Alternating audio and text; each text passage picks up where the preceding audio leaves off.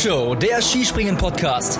Alle News zum Skispringen der Männer und Frauen, spannende Hintergrundstories und exklusive Interviews. Präsentiert euch das deutsch-österreichische Trio Tobias Ruf, Louis Holuch und Gernot Clement.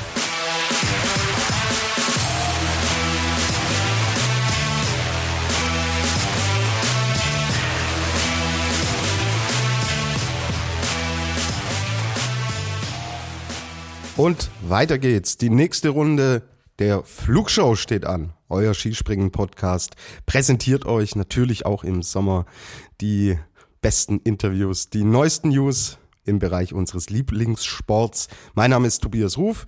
Ich darf euch heute begrüßen. Und ja, die Suche ist beendet. Ich habe mein persönliches Bernsteinzimmer endlich wieder gefunden. Er ist nach äh, längerer Pause endlich zurück. Gernot Clement, Gernot, hi, ich grüße dich. Schön, dass du wieder mal mit dabei bist. Ja, die Freude ist, ist ganz meinerseits. Grüß dich, Tobi, und freut mich sehr, dass wir es wieder mal geschafft haben, wir zwei.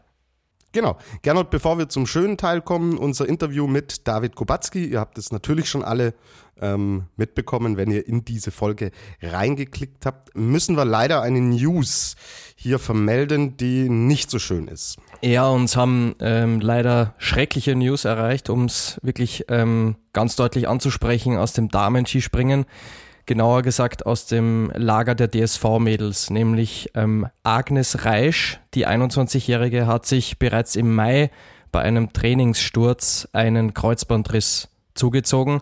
Das Ganze ist passiert in Vorarlberg, in Montafon, bei einem äh, Trainingslehrgang und sie ist auch bereits operiert worden. Das scheint alles gut verlaufen zu sein. Also sie ist auf dem Weg der, der Besserung und jetzt gerade in physiotherapeutischer Behandlung.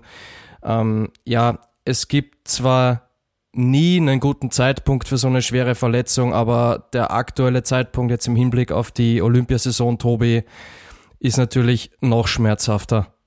Ja, weil damit ist die Olympiasaison de facto für sie gelaufen. Und wir wissen, Olympia alle vier Jahre ist auch etwas, worauf Sportlerinnen und Sportler gezielt hinarbeiten und was gerade auch für die, für die Damen natürlich immer eine ganz tolle Bühne ist. Und deswegen ja, gibt natürlich nie einen guten Zeitpunkt für eine schwere Verletzung. Du hast es angesprochen, aber das wiegt schon schwer.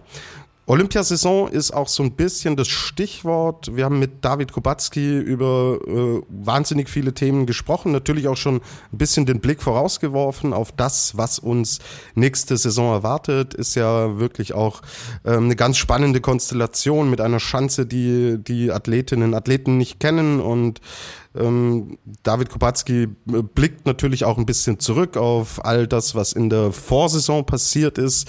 Äh, ihr erinnert euch sicherlich an dieses Corona-Chaos bei der polnischen Mannschaft im Vorfeld der vier Schanzentournee. Da hat er uns wirklich tolle Einblicke gegeben, hat auch über sich äh, selbst, äh, finde ich, sehr, sehr spannende Dinge erzählt. Also Kubacki ist ja einer, der nicht so wirklich im, im Rampenlicht steht, obwohl er seit Jahren ähm, etablierter Teil der Weltspitze ist. Und da hat man tolle, schöne Einblicke erfahren. Und ja, ist eine launige Geschichte geworden. Leider hat die Internetverbindung nicht immer 100% mitgespielt. Seht uns das bitte nach. Wir haben natürlich auch in Corona-Zeiten ähm, damit zu kämpfen, dass wir das Ganze hier online immer ähm, für euch auch aufzeichnen. Gibt immer mal wieder Probleme. Ihr werdet es sicher alle kennen. Wir haben trotzdem was äh, Gutes, Launiges draus gemacht. Und ja, wir freuen euch, uns jetzt, äh, euch jetzt das Interview mit David Kubacki präsentieren zu dürfen. Viel Spaß dabei.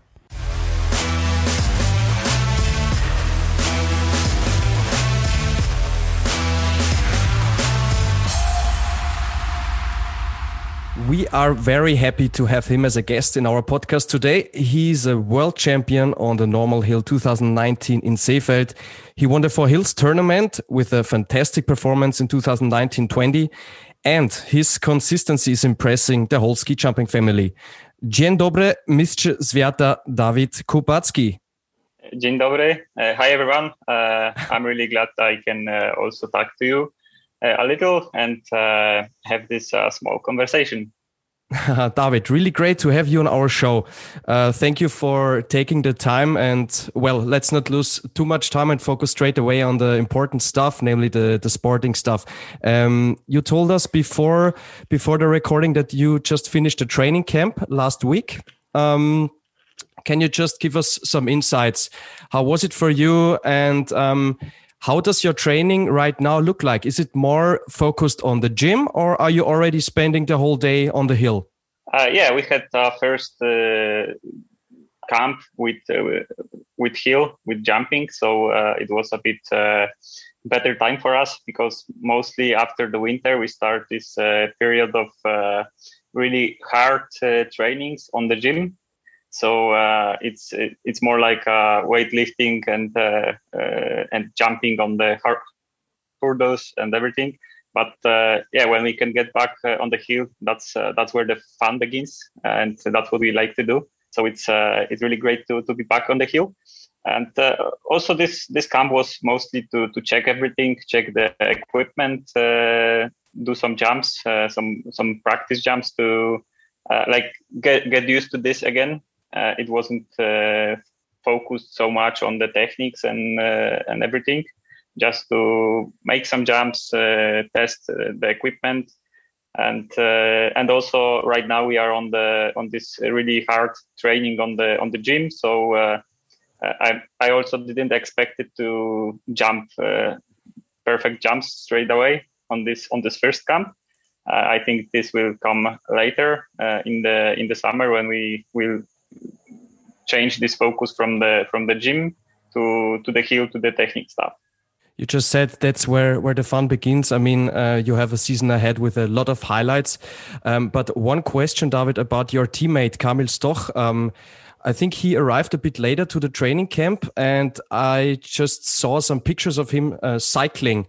Um, is he injured? Does the ski jumping family uh, need to worry about him a bit, or?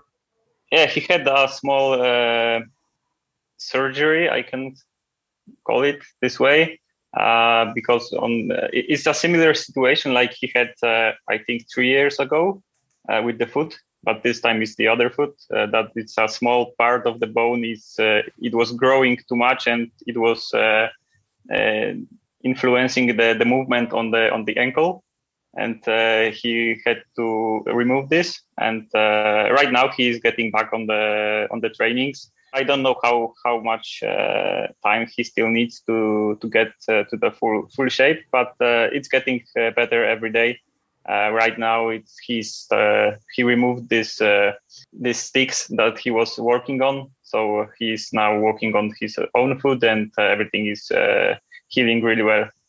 Okay, so we don't need to worry about him, and he will be fit for the Olympics in in Beijing, hopefully yeah i think it will it will be the something like uh, i don't know maybe a month uh, when okay. he will get back to the full training and and jumping again okay david i already mentioned it uh, will be another season with a lot of highlights uh, speaking about the olympics in beijing the biggest sports event obviously in the world um, but there will yes, be as well sure. the, the ski flying uh, world championship in, in Vikersund, um, just one year after Planica. I wanted to ask you about your preparation over the summer. Do you already know um, how your summer looks like? Will you be participating at the summer competitions as well? Uh, right now, we I know what uh, what are the plans for the for the camps, uh, or of course uh, when uh, we have the competition. Uh, but I don't know yet if we will do every competition in the summer. In of we will leave some competitions to to focus on the training I think this is uh, the the thing to uh, coaches have uh, power in this in, this area. The, they have to, to think about it. What will be better? Uh, but I guess it will be similar to the previous years that we are uh, jumping on the most of the competition in the summer. Maybe not everyone, but uh, on the most of the competitions. and yeah, beside of this, we have planned we, we, we have planned the training camps and uh, everything. So uh, I think we are uh, prepared in the in the planning zone what we will do. Uh, David, may I ask you about the summer competitions? Um, when you participate in the Summer Grand Prix, uh, what is the focus for you? That you are on the plan, uh, that you want to be fit in winter, or are the results important? How uh, can we can we think about those Summer Grand Prix from your position? My position when I'm going on the on the competition in the summer, uh, it doesn't matter if it's a summer Grand Prix, it's a Continental Cup, or, or it's a, a Polish nationals. Uh, competition is competition, and I'm trying to focus on, on my things. When I have what I have to do to be the best at, at this time. Uh, of course, sometimes there are situations that we are going on the on the summer competition, and we are not uh, fully recovered after the training because uh, the summer is mostly to prepare the muscles for, for the winter. So there are situations that we are going uh, a bit tired for on this competition, but we are doing uh, 100% on the on the hill what we can right now. And uh, for me, I treat this summer competition like uh, mostly like con- continuation of the winter because if you if you don't start on the on the summer competition or you or you meet this competition like oh yeah it's summer it's nothing important uh, then uh, in the when the winter starts it's like oh now is the competition. The last one was in march. Yeah. so the results may be different sometimes because uh, i can be a bit more tired or uh, not fully for the for this competition uh, but the technical stuff and uh, everything should be on 100% uh, I think I think also that uh, it's is really important from the uh, mental side mm-hmm. that you are prepared for this competition like like in winter. It's it's competition. You are fully activated. You you know what to what to do, and then if the, the the winter starts, there's uh, no uh, surprise no surprise that this is the competition and before i'm i was going uh, just to jump and have fun uh, I, I, I think I see what you mean because uh, the break in uh, after after winter till the start of next winter is so long, and when you don't need to push your mental position in such a long period, it's getting more difficult when it comes back to winter. So it's also good yeah, uh, exactly. mental training. Yeah. Um, how's how's the summer Grand Prix um, uh, seen by the public and by the media in Poland. Because when I see the summer competition, for example, here in Germany, people are not that interested. When it comes to winter, ski jumping is in focus in Germany. But the summer stuff, uh, the public doesn't, in many parts, even know that there are summer uh, events taking place. How is this in Poland? Is there a bigger focus, you think, than, for example, in Germany? Uh, it could be a bit uh, bigger focus on the summer competition uh, than in Germany, but uh, also like in winter there is a, a public uh, public uh, on the TV. You you can watch every competition. Uh, it's in summer. It sometimes happened that yeah one was transmitting, the second competition wasn't, and it was so-so. I think it also depends on the other sports that are going around like uh, this summer we have uh, summer olympics. So they could also take uh, a big part of the of the tv relations uh, so i don't know how it will be in this uh, in this summer but uh, when when the tv is transmitting this competition there is a lot of people watching it and also if it's possible to go on the hill and cheer us at place there is also a lot of people in Poland uh, on these competitions. Yeah, I, I, already saw the difference when there were uh, competitions also in Poland, for example, than to other places. Uh, yeah, exactly. Thank, thanks to your great fans that are there uh, all over the world. Um, there's a, a, point that we were talking about uh, a lot of times, not only with you, also with Halvor or Carl, for example.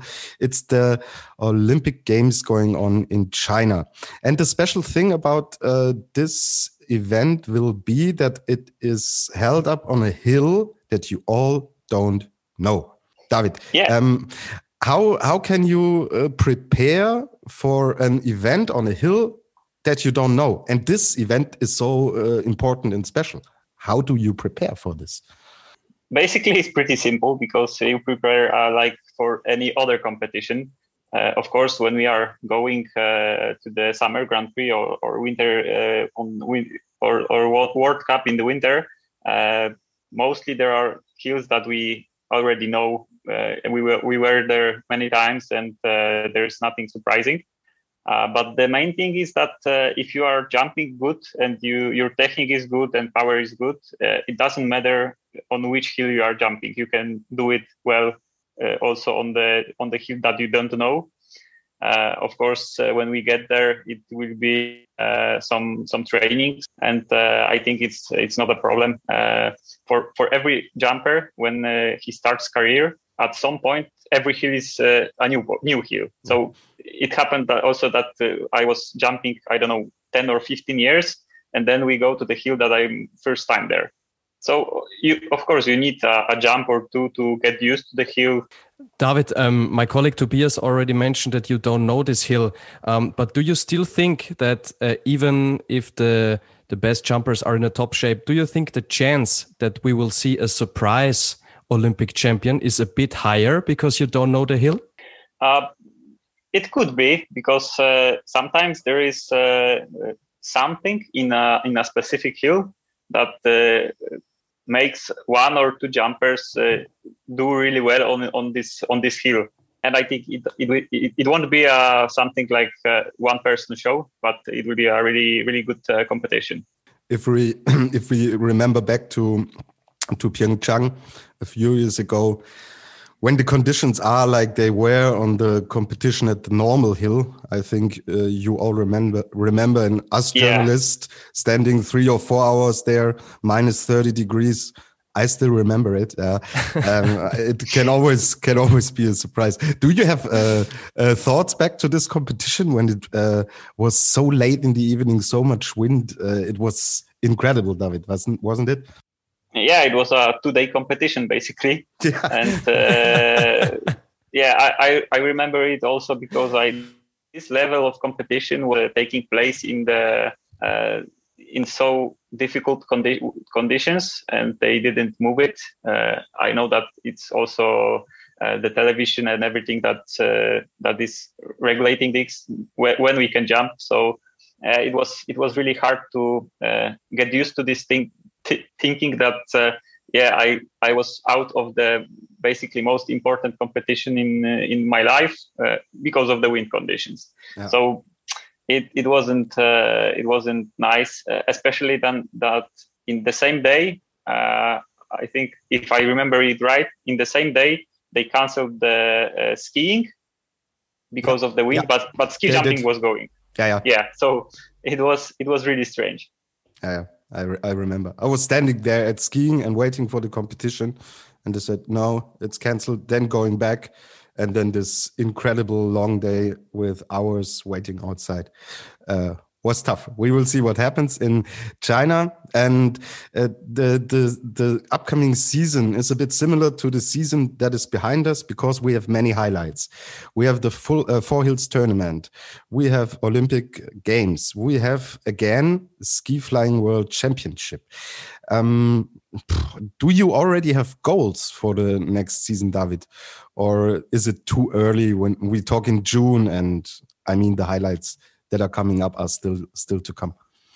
Uh, basically, I can say that uh, I have uh, a, a, plan and goals for uh, the rest of the seasons that I will uh, compete in my career because uh, every every every winter and every competition I'm going. I'm preparing for for the whole winter to to do really well on every competition, and also I think that if if there is a, a highlights in the season, you cannot prepare just for the highlights. You, for the highlights competition. You have to be prepared for every single competition uh, improve your jumping Im- improve your abilities to to win to to make uh, really good places. And uh, only then when you are going on the on this highlight competition you can you, you are in the good shape and you can still compete on this highest on this uh, highest level. So uh, for me it's it doesn't change anything if there is an Olympic Games or ski flying World Championships or World Championships or uh, or Polish nationals. when I'm going to the when I'm preparing for the season, I'm preparing for the whole season to uh, participate uh, in every competition as good as I can. Mm-hmm. Uh, David, before you start the preparation for the new season, so are you someone that needs to formulate his goals before starting the preparation so you know why you work that hard day by day? Uh, I think in my head I have it uh, from a long time what I what I want to achieve and uh, why I'm doing it. So I don't have to uh, do it on paper. I have it in my mind, and uh, that's uh, that's what keeps me rolling on the trainings, no matter how hard they are. And I'm just doing it. Can Can you let us know? Yeah, it's nothing difficult because it's uh, I'm I'm jumping and I'm working to to be the best on uh, on the hill and to and to win. Uh, basically, uh, the best the best situation uh, will be if I can win every competition. But of course, I'm a realist and I know that uh, sometimes it's really hard and many things can involve in, are involved into this on the competition uh, the wind conditions and everything. So uh, I'm I'm preparing to be the best, do my best on the hill, and uh, then I I'm hoping to to be also at the top uh, at the at the end of the competition. Um, looking back to 2020-21, David, it was a, a crazy season which was very long. You had the ski flying world championships before Christmas already. Then the Nordic world championships in Oberstdorf came up. Um, when you now think about it, how would you summarize this crazy season, very long season with a lot of highlights? Uh, yeah, it was a really tough season for for us, uh, like a, us as, jumpers, uh, because basically uh, after the previous season, uh, we didn't know if uh, we started trainings and we didn't know if if we could jump in the winter, if there will be any competitions. So uh, this was really hard for the to, to focus on what you have to do. Uh, but then when we start this season, of course, there was uh, many uh, problems that uh, the spectators couldn't be on the hill. But uh, other but other than this, the FIS, the, the organizing committee of, every competition, they were go- doing really great uh, we had uh, almost every competition that was planned in the season, so it was really really great. Uh, I think the season was quite quite nice. Uh, only the last part uh, of the season was so-so for for me, and uh, I think for all Polish athletes, it wasn't so so perfect. But of course, also this there was many highlights for the Polish Polish jumpers.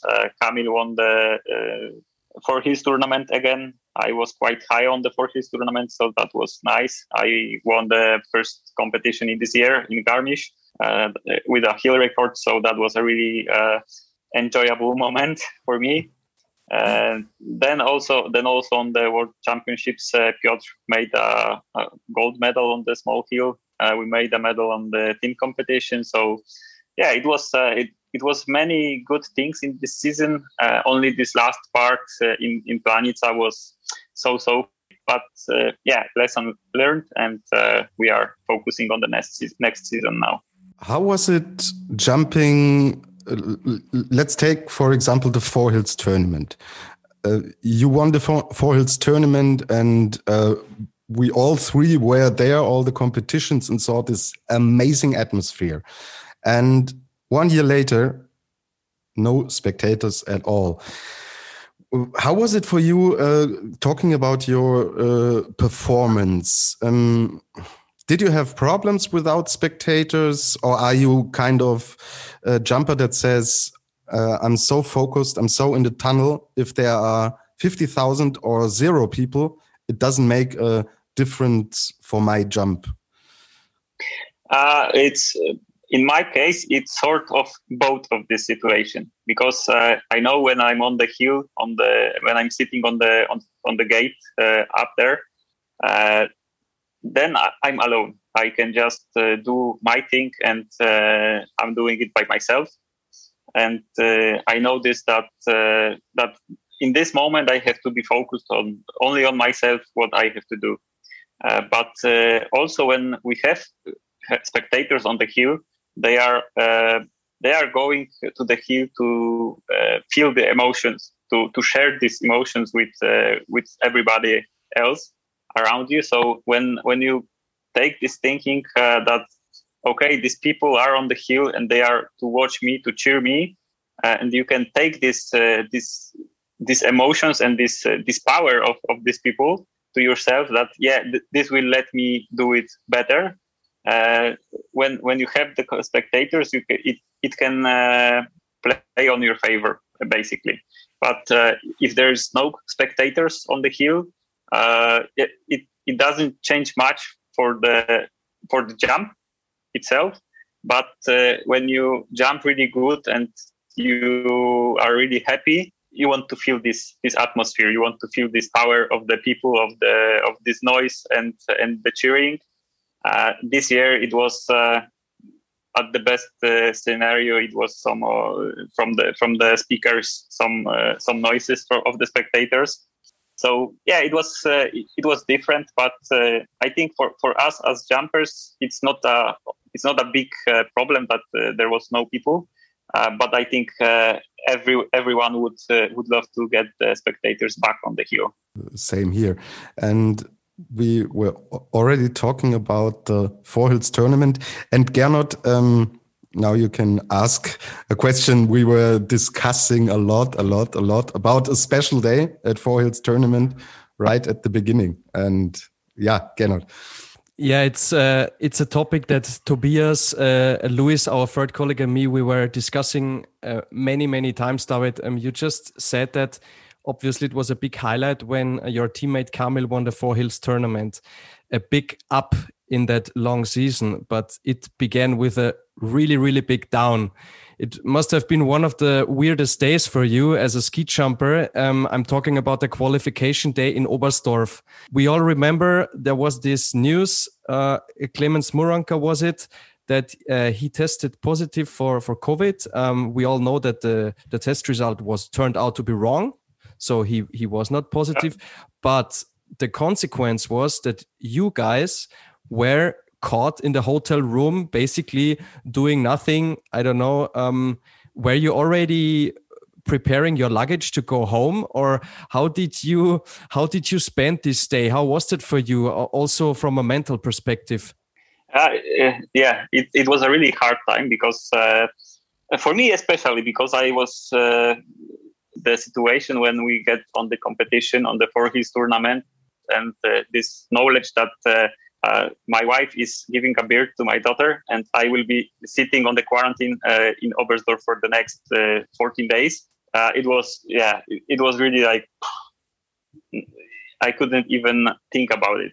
So basically, we we didn't believe this test because it was a bit strange that everybody was tested a day before on when we when we get to the uh, to the competition, everybody was clear, and then uh, suddenly we have one positive test of Klemens, and it was uh, like sort of described as uh, schwer negative or schwer, schwer positive in uh, mm-hmm. Germany. I don't know what it means exactly, but it's something like lightly positive or, or something like this.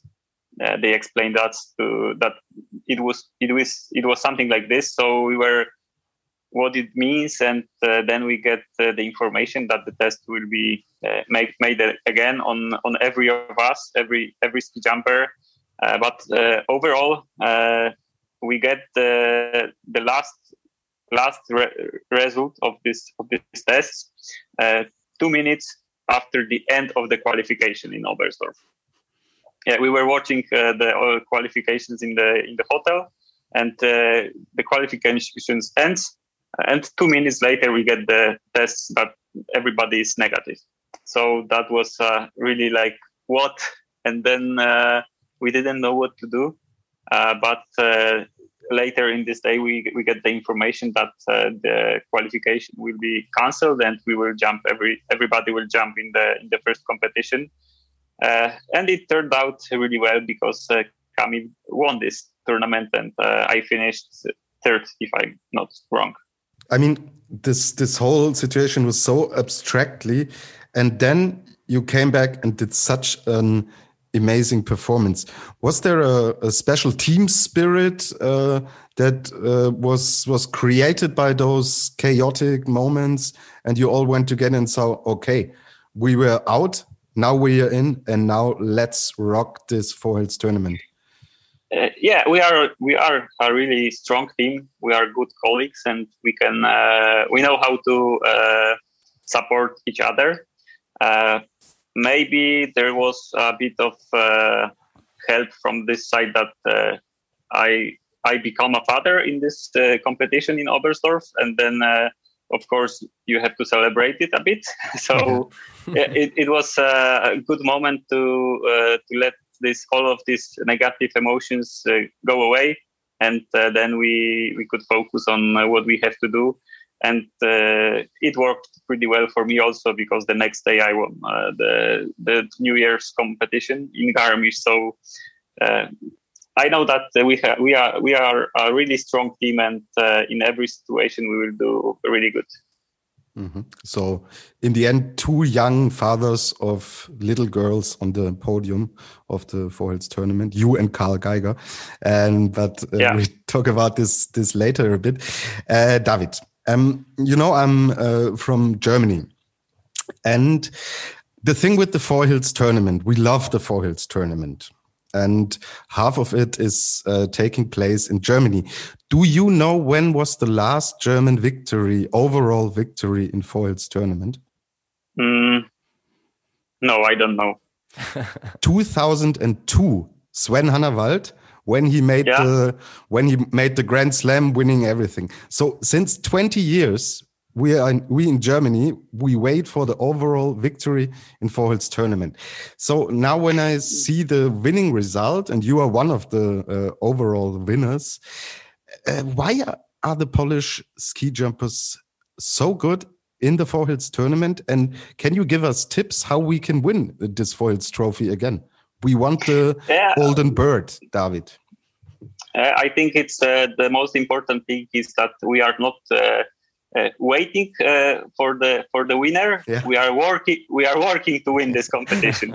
so uh, I think it it could be a good advice for you also. Would it be more difficult for you if the Four Hills tournament would take place in in Poland because then the pressure on you would would be a bit higher? I think the the overall uh, meaning of the four hills tournament uh, is it's all it's already really high. It's a really uh, really great competition with a lot of uh, highlights, a lot of uh, TV advertisements, and everything. So. I think the pressure on the on the competitors on the competitors are quite high already, uh, I don't know what will be what will happen if if this kind of competition was will be in Poland. Uh, but I think from my side, I, I can do also really great because uh, as we talked earlier, I know that the spectators on the hill are to to help me and. Uh, on the hill, I'm just focused on what I can do and what, what I have to do to, to make a really good jump. And uh, I'm not I'm trying to not think about everyone else uh, around me and what uh, uh, everybody wants because the pressure is starting to be realistic when you let it in. When you if you realize that you are going on the hill and nobody else that in this time it, it, doesn't matter what other people says and uh, and what other people want me to do. I'm there alone and i'm doing my stuff and uh, if I do it good, then at the bottom of the hill, I can raise my hand and uh, be uh, really, really smiley and uh, happy about what I've done. And how great you did it. We saw it in the season uh, 2019 2020 when you won the Four Hills tournament. Uh, we have now uh, one victory from you. We have uh, you as a world champion. We have Kamil as Olympic champion, as world champion, um, winning three times Four Hills tournament.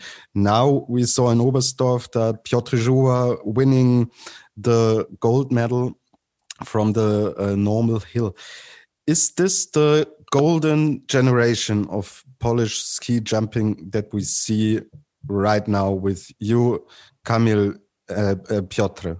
Ah, if it is, I, I don't know. I I think it's a really great time for uh, Polish uh, Polish sport, especially uh, ski jumping and Polish Ski Federation, because uh, earlier when the Adam was was winning, uh, it was uh, a big difference between the between Adam on the on the World Cup and the rest of the Polish ski jumpers. So right now we are three or four jumpers that are on the on the highest level and uh, mostly when somebody is a bit uh, worse this day have a worse day and uh, the other one is jumping really good. That's uh, that is really important that we have this uh, this kind of strong team.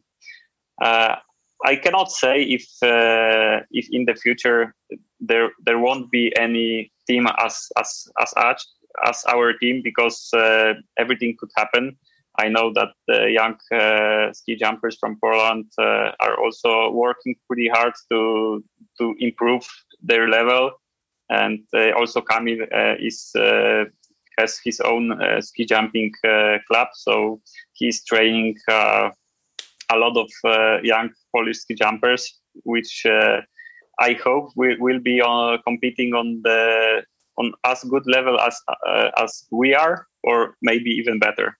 Mm -hmm. um, what do you think has changed in the last years so far? Because we uh, often see it in sports when um, there are uh, athletes that are really successful, the sport becomes more and more important. So there's uh, more money in it, there's more infrastructure, more fans, more sponsors. How did you saw the development of Polish uh, ski jumping in the last years when the successes were so uh, big as you did it? I think the biggest uh, biggest change was uh, after the uh, Adam when Adam was uh, winning mm -hmm. because uh, then I, I was a small jump a young jumper then but I, I, I saw that after his really good results there become when I started training on the competitions we have three or four guys in my uh, uh, in my age that we were competing.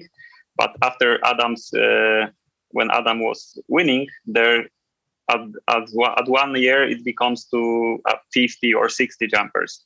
So I think it's uh, it's now we are taking the results from this from these actions that there was so many young jumpers starting uh, interesting starting his interest in the sport and also we were we were rebuilt the the jumping hills in Zakopane, also in Szczyrk. So we now in Poland we have a quite a quite a good uh, place to to improve jumping of these young athletes.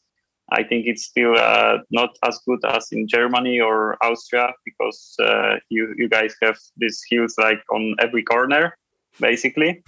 Uh, in Poland, we have uh, right now only three places when we have uh, when where we have this uh, really good uh, jumping hills, which is uh, Zakopane, uh, Szczyrk, and Wisła. So it's not so much for this uh, this big country, but yeah, it's getting better from from year to year. Right now, they are rebuilding the, the hills on the, the small hills on the in Zakopane. So in this summer, we will have some nationals on on the new hill uh, that uh, last time I was jumping on this hill, I don't know, maybe 12 or 13 years ago. It's it's getting better year by year, and you, Kamil, and Piotr Żyła, you are also getting better year by year. David, you're now 31 years old. Um, do you already know how long you will be ski jumping? Are you maybe planning to become the next uh, Noriaki Kasai? Uh, I'm not planning it because uh, I I see this uh, this way that uh, I love to to do it. I love to jump. Uh, that's something uh, that I, I want to do.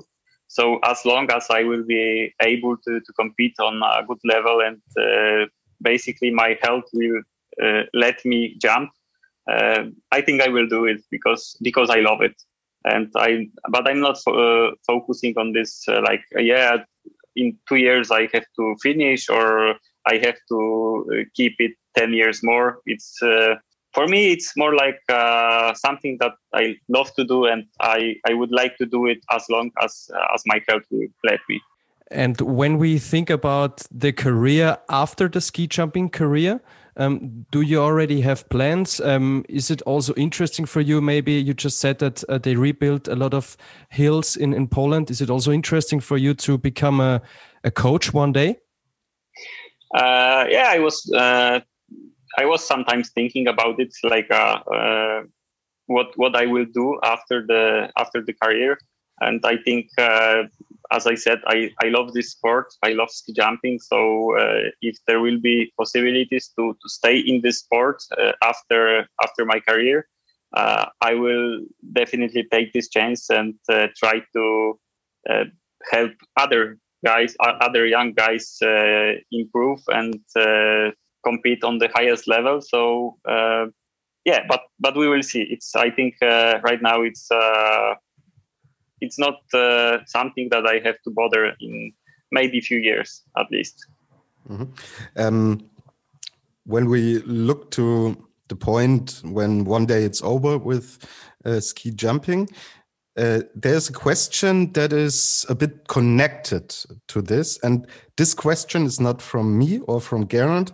It's from a famous guy of ski jumping family. I played. David, when you don't understand it, just tell me and uh, I will repeat it. And now let's have the question. Okay. David, Sven Hannawald speaking. I have a question for you, which is very interesting for me. What would you be if you were not a ski jumper?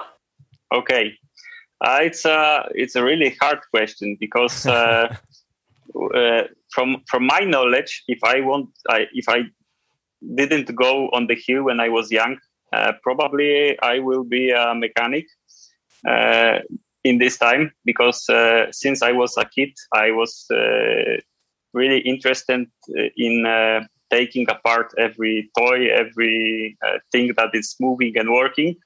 Uh, to see how it works and uh, why it don't don't work.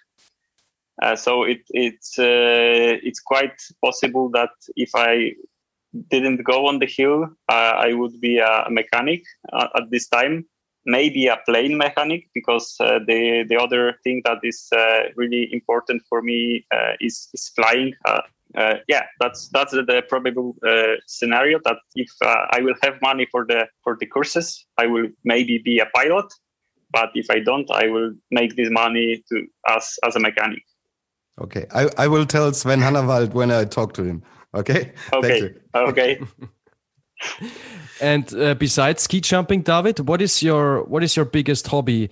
Are you also interested in in football? Um, I know that in Poland you have a a striker playing for Bayern Munich that is not that bad. Are you also interested in football? Uh, yeah, I heard about it sometimes in the TV.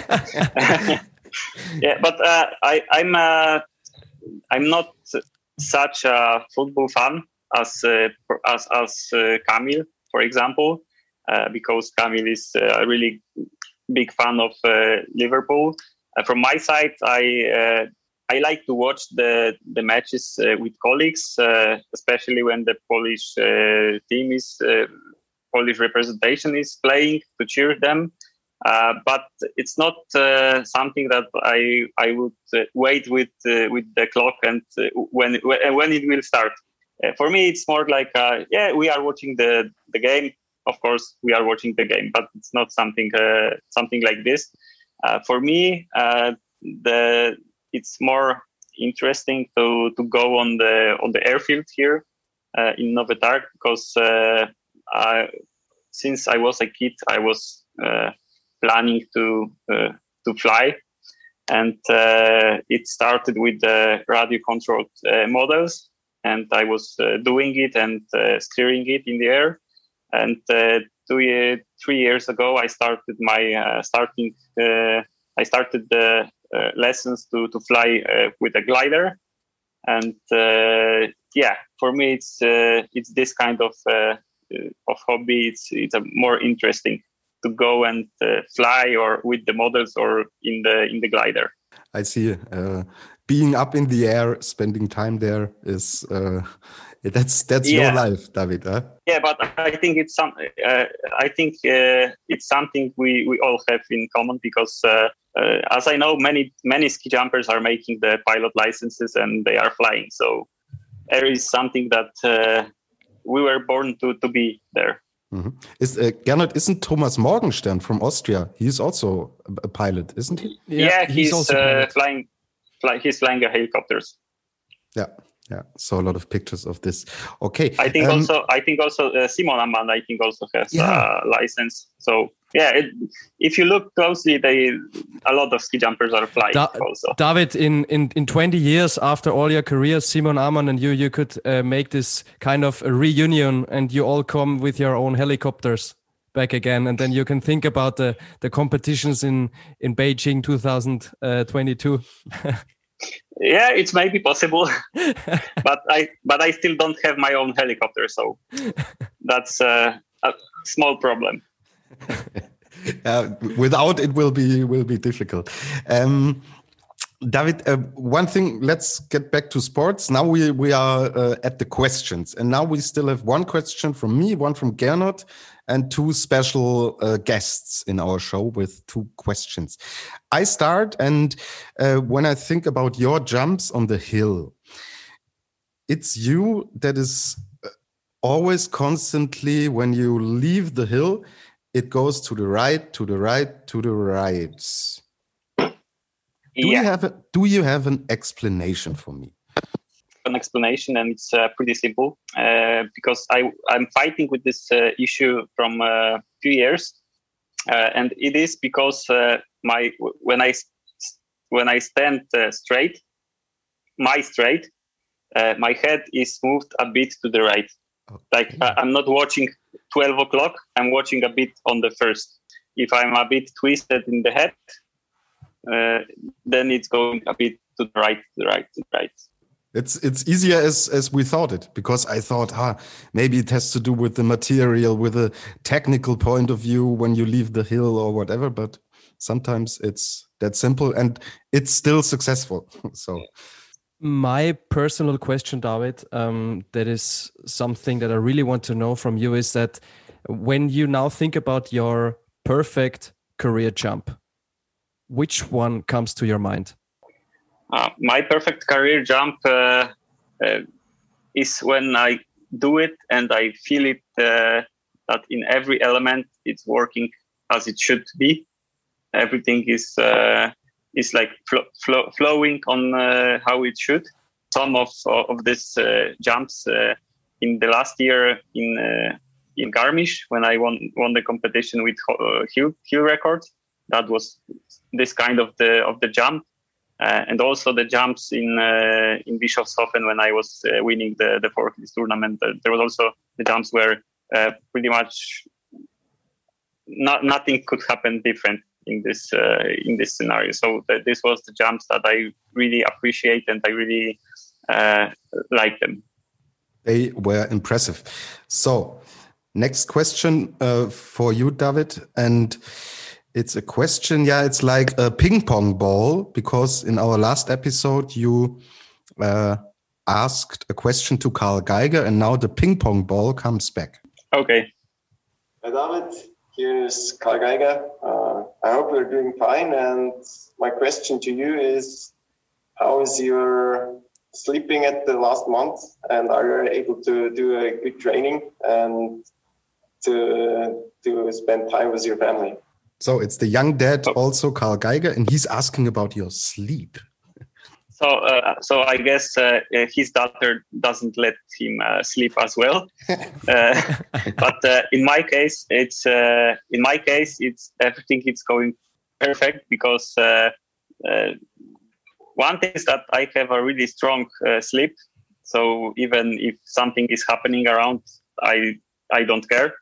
She's awaking right now once in uh, in the in the night to eat, but she's not uh, crying. She's when she's hungry, she just woke up and do like, ah, "Mama, give me something to, to eat," and then she's going back to sleep. So basically, right now we are putting her to bed around nine o'clock. Uh, then she woke. She she normally wakes up around uh, midnight or one o'clock, and uh, then she's sleeping till seven or eight a.m. So yeah, we we could sleep uh, really really great. Okay, I will tell Karl, and maybe when we see big differences uh, next season, we can say, "Huh, it was Karl's yeah, baby that, Lisa, that didn't let him sleep." Yeah. yeah, exactly. okay, and now a third question that we have from a guest. It's from a, a colleague of mine, from Noah Plachko. He's sports journalist in Berlin. He's half Polish. He's a big fan of you and your team, and he has a special question also about the Polish uh, team. Hi, David. I also have a question for you. If you had to choose one person to live on an island with for 10 years, would you choose Adam Małysz or Kamil Stoch? Powiedz, co robisz? Hard question, David. Yeah, it's a hard question because uh, I would uh, I would want to uh, answer that I would take my wife and my and my uh, daughter. Uh, but uh, if I if my if if my choice is so restricted to only these two guys, I think I will choose Kamil because we are spending a lot of times together right now on the on the camps and and everything. So I think we could spend it, this time and don't kill each other. okay, thanks. Cool answer. Cool answer. It would be easier to to spend the time there with Kamil because Adam would always analyze your training there, right? yeah, exactly, exactly. okay, David. So uh, we reached the final part of our show. Uh, thanks again for for joining the Flug Show podcast. It's really great to have you here. Um, and the last part is called Quick Five because it's a special moment for our podcast when a eagle like you is um, taking part. And um, yeah, we cannot let you go without having played a short game at the end where we ask you five ski jumping related questions. Yeah, uh, I can say only that uh, I, I, don't expect to be uh, to have the highest result in this test because. No uh, because uh, uh, when uh, it, it, depends on the questions. But when I was younger and I I think I was first time uh, on the Summer Grand Prix. I was in top six in Hinterzarten, and then uh, some guys were uh, were congratulating me. and I was the this ski jumper which didn't know the other ski jumpers. So this Jacobsen was giving me high five. It's good job, and and the colleagues were asking, you know, who who was it? No. uh, no, no worries, David. It's more about personal preferences. So there is no okay. yes or no, and you don't need to know any dates where you um, uh, had your first uh, top ten results. So it's more about the personal preferences in ski jumping. Okay, so that, that I, will be an easy test. I, perfect. I hope. Then let's start. David, what is your most favorite hill? Zakopane, Wielka Krokiew. Well, you you were born just around the corner, right? Yeah, really close. Uh, I was born in Nowy Targ, but it's only 15 or 20 kilometers Zakopane. And that was the hill uh, which uh, uh I was training, of course, on the smaller hills. But uh, when I mm-hmm. started to, to jump on the on the big hill, uh, but mostly, I love this hill uh, because of the of the competitions we have here and the fans that are coming on the on the competitions in Zakopane. Uh, when you are standing on the podium and you hear 20 or 25,000 people uh, singing the national anthem a cappella, it's something uh, incredible. And we already spoke about the special last season uh, because of COVID and everything, but it was also special because you had two competitions in Zakopane as well. Yeah, yeah, we, and both without the spectators. That's yeah. a shame. That's a shame. That's true. All right, let's move on to the next question, second one. Um, David, which hill you don't like at all, or where you rather prefer to stay at home or in bed instead of going to the hill? Wisła. Oh, that's a that's a, yeah. a hard choice for a Polish eagle. Uh, yeah, because uh, it's uh, I don't like this hill. I don't know why, but I don't like it, and uh, yeah, when we go there to, to the training camp or on the competition, it's for me, it's yeah, you have to do it, and uh, it, it I, I was also winning on the on this hill many times, so uh, it it doesn't influence my my jumping, but I really don't like this hill. Okay. Next question: The jumping style of which current or former athlete impresses you the most? I I would say. Uh, yeah, I I am impressed by uh, Tene left when he was flying on the on Planica with his skis uh, almost clapping behind his head. That was uh, that was a really impressive style. And and when you think about uh, a Polish eagle, which jumping style uh, would impress you the most? I think uh, Kamil is uh, really great uh, from from the technique side, and his uh, his body in in flight and during the landing is uh, it looks quite good, and he's getting quite uh, quite high uh, judges points. So that is something that uh, I would like to know how to do also. And when when it comes to celebration, David, I'm impressed by Piotr Żyła nobody screams as funny as Piotr Żyła. Yeah, you're right. you're right. maybe, maybe, maybe Marcus, Marcus. Oh have, yeah. Uh, oh yeah. A, a, bit of chance to win it with him, but uh, it's a close call. It would be a, a tough battle, uh, Marcus yeah, versus exactly. Piotr. but when speaking about Piotr Żyła, David, I have to ask you one quick question is he ever in a bad mood or is he always in a great mood? Because we always see him smiling yeah, he he can be in the bad mood, and uh, I know him uh, from the times when this mood wasn't so so good as uh, in the past years. So yeah, it's also possible. All right, let's move on to the fourth question, David. What was the most beautiful moment in your career so far on the hill? On the hill, uh, I think the right now the moment with uh, when we won the bronze uh, Olympic medal with the team. Uh, of course, uh, it's it's hard to evaluate everything, but I think the the Olympic medal when we make it with the team, it was something that everybody was working for really hard, and we knew that uh, we finally do this for the for the Poland. So that was uh, something uh, that takes our breath away for a moment. Very interesting. And I think it all already gives you goosebumps when you think about Beijing next year that the Olympics are coming up.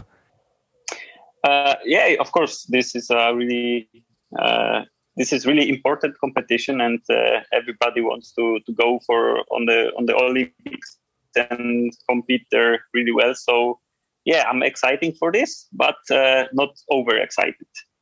It's on a on a good level, I guess.